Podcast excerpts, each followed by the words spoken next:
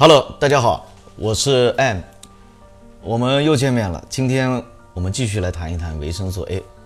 那么上一期我们说到了它的作用，还有一些人对它的一些看法，尤其是小陈。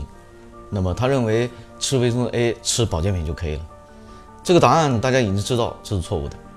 实际上面我们根本在我们的日常生活当中，每天吃的东西当中就已经基本可以满足，除非我们有一些严重的一个缺乏维生素 A 的一些症状。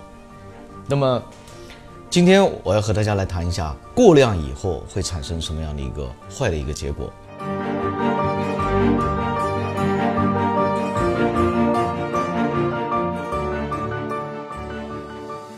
首先，过量的第一个症状是出现腹水，啊，还有出现皮肤瘙痒，啊，甚至昏厥，以及死亡。维生素 A 它是属于脂溶性维生素，我们的维生素有分两种，脂溶和水溶。那么脂溶性维生素它会积聚在我们的肝脏当中，无法代谢，所以过量的服用维生素 A 会导致刚才我所说的这些疾病。那么，同时还有可能会导致什么呢？导致严重的骨质疏松。所以过量服用维生素 A 是有坏处的。那么，同时我也要告诉大家的是，如果适量的补充一些维生素 A 的补充剂，并不是不可以，但是这个量你实在是不好控制，你也不知道在什么时候该停。所以最安全有效的方法就是吃好家里边的菜。那么这里边呢有一个方法可以教给大家，今天。啊，小陈同学改头换面，要教给大家一个非常简单而行之有效的补充维生素 A 的方法。大家好，我是小陈。那么平时呢，我会在家里呢做一道菜，那么叫胡萝卜炒鸡蛋。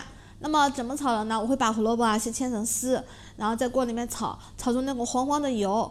然后我再把鸡蛋呢倒到里面，很快炒几下就出锅了。那么这样呢，既好吃又保留了它的营养。平时呢，我是这样做的。好，大家学会了吗？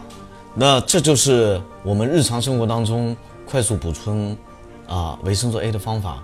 其实它这个方法并不是真正的补充维生素 A，在我们的食物当中最能够帮助我们吸收转换成为维生素 A 的一个营养素，我们把它称为贝塔胡萝卜素。贝塔胡萝卜素是一个我们人体最容易去吸收的，除了它之外，还有一个叫做阿尔法胡萝卜素。那么它们之间有什么区别呢？就是产生量的问题。所以贝塔胡萝卜素是最好的一种选择，那么也是我们日常生活当中是最有效的一种补充方式。那么除此之外，例如说番茄，那为什么要加鸡蛋呢？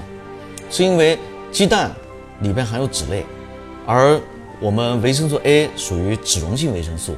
它不同于水溶性维生素，它不能够通过水和代谢以及吸收，所以呢，我们就需要在我们的菜里啊加点肉啊，加点油脂类的东西啊，例如说像刚才那个鸡蛋。那么同时，我在这里呢也和大家来做一个简单的一个比喻，比如说成年人每天要吃八十五个柠檬才可以满足我们维生素 A 的需要，还有呢每天需要吃。二分之一根胡萝卜，每天吃一片芒果也可以满足啊。然后每天吃一根芦笋也是可以满足。但这上面所讲的所有的一切，还在于烹饪的技巧。大家也许注意到一个问题，我前面讲到了一个八十五个柠檬那么夸张，那就证明八十五个柠檬，那也就是柠檬在维生素 A 当中的含量就会比较低。所以大家要有一个正确的选择。简单来说。啊，食物当中哪些是包含有呃贝塔胡萝卜素，或者说直接含有维生素 A 的呢？那么第一个就是我们的呃动物啊动物的内脏，比如说肝脏。那么第二个呢就是黄绿色的蔬菜啊黄绿色的蔬菜，这些都是可以帮助我们补充维生素 A 或者说贝塔胡萝卜素的。那么今天呢我们讲的就是这些。不过大家应该知道维生素 A。和维生素 D 共同合成，又可以对我们的骨骼产生极好的影响。那么维生素 D 又是什么？那么今天我要告诉大家的是，如果我们缺乏了维生素 D，会引发更多我们意想不到的疾病啊。那么于是啊，在下一期，如果你有兴趣，可以继续关注我们来和大家共同来聊一聊有关于维生素 D 的问题。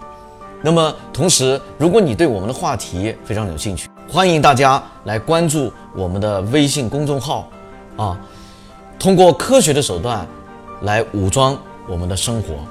我是 M，非常感谢大家今天收看，再见。